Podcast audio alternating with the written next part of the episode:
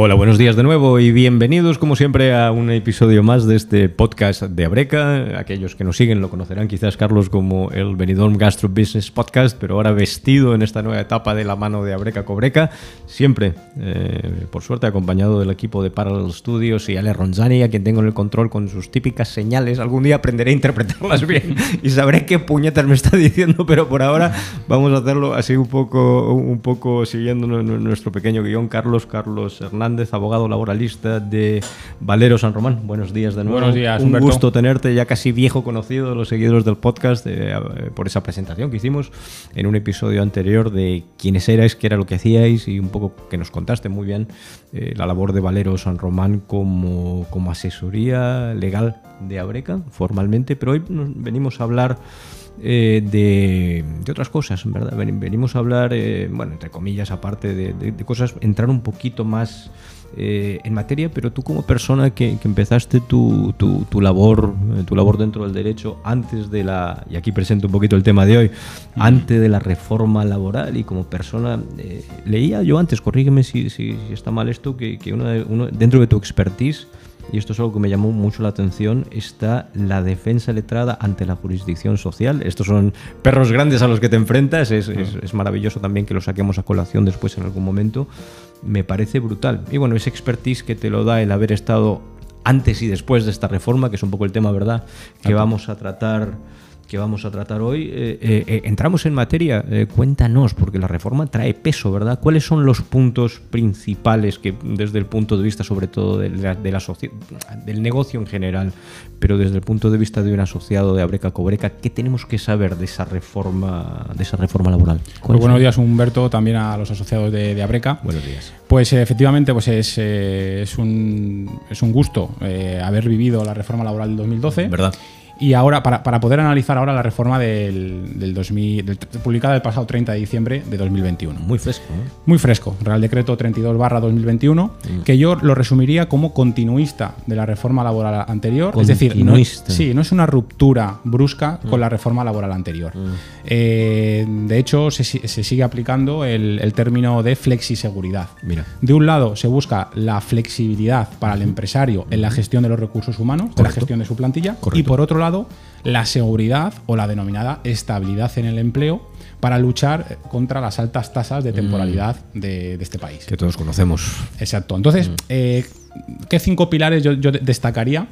Cinco. Cinco. Además, que afectan en, especial al sector de la hostelería en Alicante. Siempre de vuestro, desde vuestro expertise, ¿verdad? Por supuesto, siempre pensando en el asociado de Abreca. Cinco. Cinco. En primer lugar, los contratos formativos se ven modificados. En segundo lugar, los contratos temporales la contratación temporal se ve especialmente modificada, lo, hablaremos. Correcto. En tercer lugar, el contrato fijo discontinuo. Correcto. En cuarto lugar, destacaría la negociación colectiva. Hay cambios en la negociación. Hay, ciertos cambios importantes. Mm. Y en quinto lugar, los famosos ERTES. Los famosos que venimos. con la eh, situación esta que tenemos arrastrando. Correcto. Hmm. Eh, recordar a todos los asociados, eh, con carácter general, que entra en vigor la, reforma laboral en el pasado 31 de diciembre de 2021. Correcto. Salvo, salvo para las novedades en materia de contratación temporal y contratos fijos discontinuos que el legislador nos ha dejado una, vacatio legis, un, tres meses, un, hueco, eh, un, hueco para adaptarnos para aplicarlo a partir del 31 de marzo de 2022. Correcto, como una carencia ahí, nos ha dejado el préstamo para estudiar. Menos mal, ha sido inteligente, ¿no? y, por, por, entrar un poquito más en materia, porque es un tema de muchísimo interés y dentro del sector de hostelería al que atiende particularmente Abreca Cobreca y tú como, como asesoría de, de, de Abreca, eh, es un tema seguro de muchísimo interés. Dentro de eso, hablábamos de las novedades en los contratos formativos y me las puedes resumir cuáles son. Si yo quisiera tenerme un concepto así por encima. Bueno, pues muy, muy, muy resumido sería lo siguiente: y es que solamente hay dos modalidades a partir del 31 de, marzo de eh, contratación formativa. Y es el contrato formativo de alternancia, de formación Correcto. y prestación de servicios. Correcto. ¿Vale? De tal manera que el trabajador va, a poder estar formándose una FP, un título universitario o eh, formación del SEPE y alternarlo con determinados porcentajes de jornada ¿vale? En la, empresa, en el bar, en el restaurante o en la cafetería de, nuestros eh, asociados. Destacaría que la duración eh, puede ser mínimo tres meses y máximo dos años Y luego se establecen peculiaridades en cuanto a nivel retributivo y en cuanto a jornada. Esto muy resumidamente. Muy resumidamente. Y la segunda modalidad, que ya conocíamos, que era el contrato en prácticas, ¿vale? Ahora se llama eh, contrato para la obtención de la práctica profesional. Entiendo. la gran novedad, la, gran novedad es que de los dos años que antes se podía suscribir, se ha reducido a un año de duración, ¿vale? Y a nivel, a nivel salarial, ¿vale? Los convenios colectivos establecerán lo que eh, debe percibir este trabajador ¿vale? Y en su defecto, pues el salario de la categoría profesional que está poniendo en, práctica. Esto es importante. Esas son las dos grandes novedades. Y finalmente, eh, para ambos contratos se establecen unas bonificaciones o exenciones a, a la seguridad social del 50% pero únicamente si contratan a eh, personal discapacitado. Personal discapacitado, entiendo. Pues, pues hay, ahí, mucho que indagar, sí. Mucho que indagar, ¿verdad? Pero creo, creo, Carlos, que esto ha servido para que la gente que nos sigue y la gente que sigue el podcast sepa un poco mm, la que se avecina, entre comillas, y que pueda saber que puede recurrir a, ustedes también, por supuesto, Como, como asesoría de, de Abreca dentro del valor que añade al asociado Abreca. saben entonces que pueden pueden eh, ustedes ayudarles a entrar a conocer un poquito más esto. De todas formas, hablabas también que, eh, de que había novedades eh, en cuanto a, y hablamos también un poco de ese reto del empleo, que es la contratación temporal. Aquí han habido novedades también, me parece entender. Sí, para mí es el punto esencial de, ah. esta reforma laboral. Fíjate. Sí, porque se quiere luchar contra la alta tasa de temporalidad que hay en este país, en contraposición con otros países de, la Unión Europea. Un reto, ¿verdad? Vale, entonces los, los, pilares fundamentales serían los siguientes. En primer lugar, la reforma laboral deroga, deroga el contrato por obra o servicio que era ese contrato. El famoso. El famoso contrato que tanta litigiosidad ha tenido sí, en los tribunales. Entonces, ese contrato no se puede formalizar a partir del 31 de marzo de 2022. Sí que se puede suscribir en este tránsito de tres meses, eso sí, solamente con una duración de seis meses. ¿Vale? Entonces, eh, ha sido la, gran novedad. No se puede suscribir ya este contrato por servicio. Mm. En segundo lugar, eh, la reforma laboral parte de la presunción de que todo contrato es indefinido. ¿Vale? Con dos excepciones. Con dos excepciones. Dos excepciones de temporalidad. Correcto. El contrato de circunstancias de la producción, el que habitualmente ya, ya conocíamos, en el cual eh, hay dos submodalidades. El contrato de seis meses que puede ser ampliable a otros seis por convenio colectivo, como es el caso del convenio colectivo de nuestros asociados de la provincia de, Alicante, que, sí que, sí que lo permite. Correcto. ¿Vale? Y en segundo lugar, un contrato, eh, una submodalidad de un contrato temporal de 90 días al año en el cual el empresario puede contratar a eh, todo el personal que quiera durante esos 90 días. No pueden ser consecutivos y está previsto para incrementos ocasionales ¿vale? de la producción, pero que sean previsibles. Entiendo. Que sean previsibles. Bueno, si el empresario está haciendo su labor, tiene previstos los picos, ¿verdad? Correcto, y podría, podría acudir a este. Cuando, cuando sea algo imprevisible, mm. eh, acudiríamos al otro contrato temporal. Tiene sentido. El de seis meses más otros seis. Tiene muchísimo sentido, la verdad. Gracias por aportar eso. Tenemos, tenemos que hacer un par de podcasts más de esto para, hablar de esto. Pero déjame, hablar también del contrato de sustitución, que es la otra modalidad de contratación temporal. Correcto. Cuando vas a sustituir a un trabajador con reserva del puesto de trabajo, por ejemplo, imagínate una incapacidad temporal, contratas a otro trabajador, ¿vale? Y también una novedad de la reforma laboral es que se permite contratar en sustitución para complementar la jornada de un trabajador que tiene la, jornada reducida. Y también algo muy novedoso es que puedes, si, tú tienes una vacante, vas a contratar a un trabajador indefinido, puedes contratar previamente durante tres meses a una persona mientras estás haciendo el proceso de selección. Mira. Es una, es una novedad que ha introducido la reforma laboral. Fíjate. ¿Vale? Es importante esto. De todas formas, Carlos, eh, a, pesar de que siempre vamos con el tiempo, siempre vamos con el tiempo un poco detrás nuestro, nosotros detrás del tiempo, hay, hay tres puntos adicionales de la reforma que no me gustaría cerrar este episodio sin que por lo menos nos, nos hicieras, en el orden que tú dispongas, una mención.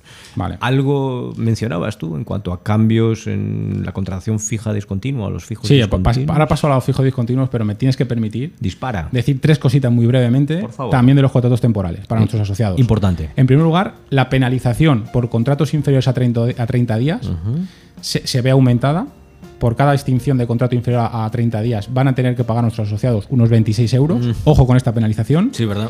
En segundo lugar, se acorta el periodo para convertir trabajadores temporales en fijos de, de 18 un trabajador que preste 18 meses servicios en un periodo de 24 va a tener que ser ya indefinido. Hmm. ¿vale? Antes eran 24 meses en un periodo de 30.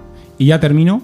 Sí. Los empresarios, lamentablemente, esto hay que tenerlo en cuenta, hay que ser previsible. Por supuesto. Los contratos que incumplan la normativa en materia de contractual de contratos temporales, que no, que no hayan justificado la causa de la temporalidad, las circunstancias que concurren y, la, duración de ese, contrato, ¿vale?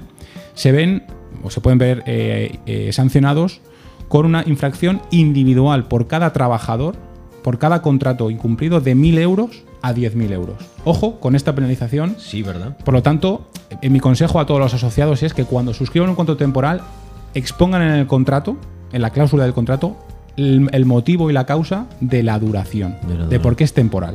Porque si no, independientemente de que el trabajador les pueda demandar por extinción de contrato en fraude de ley, improcedente, ojo con las sanciones de la inspección de trabajo, que se ven incrementadas y por cada trabajador. Y paso brevemente a hablar de los contratos fijos discontinuos. Por supuesto. Que se han aclarado, se ha aclarado el concepto.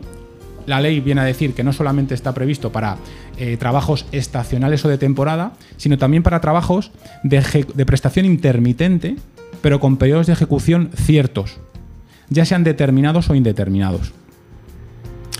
Yo creo que esto puede ser una salida para los asociados de suscribir contratos fijos discontinuos en lugar de continuos contratos temporales mm. inferiores a, 30 días.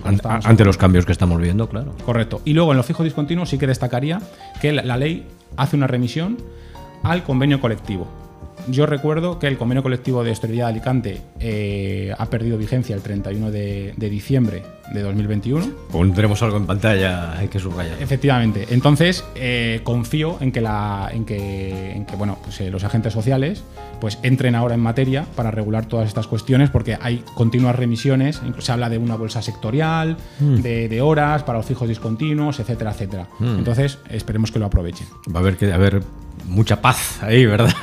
mucho que trabajar. mucho, que trabajar para lograr a veces esa paz también.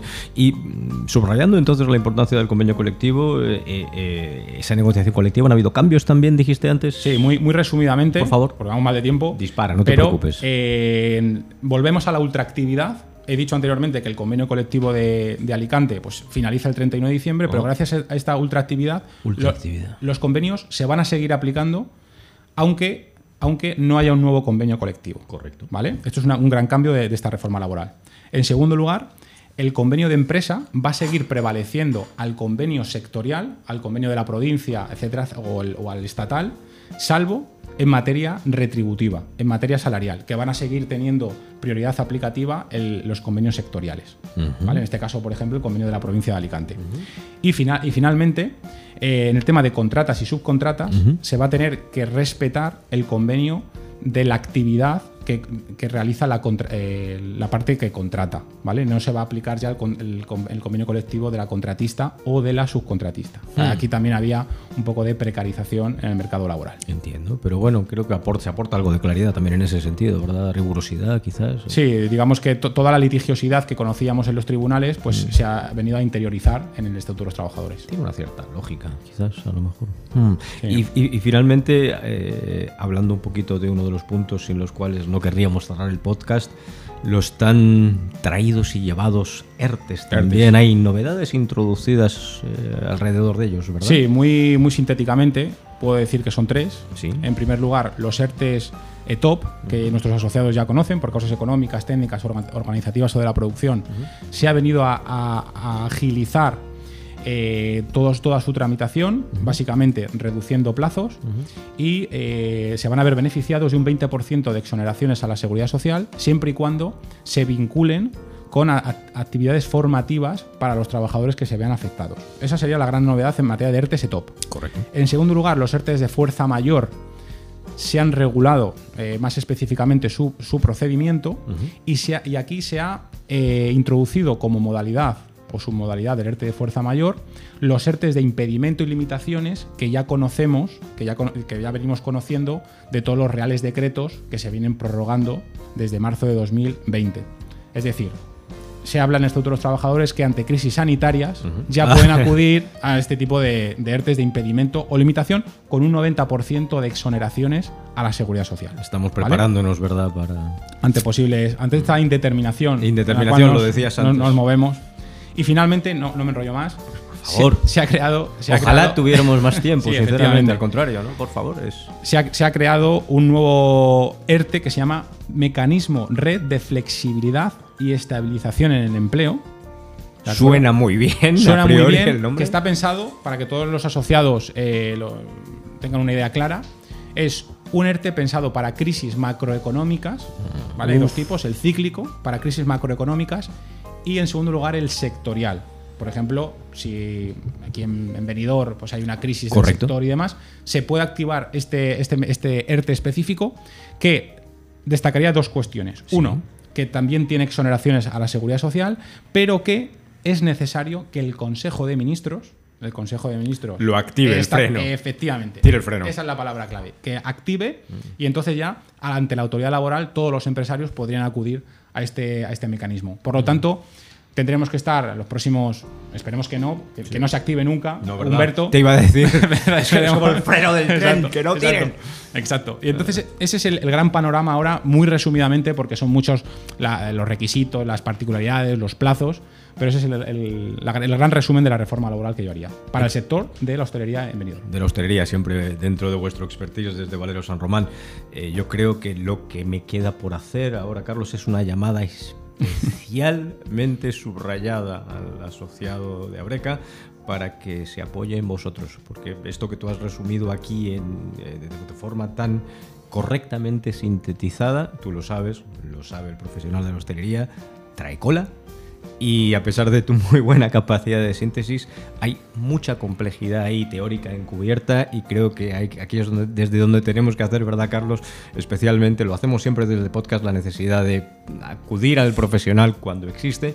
Vosotros desde Valero San Román como asesoría legal de Abreca tenemos casi que pedir al asociado que se apoye mucho en vosotros porque cuando un legislador o cuando un gobierno pone un mecanismo de acción ante emergencias es porque a lo mejor nos está preparando para algo. Exacto.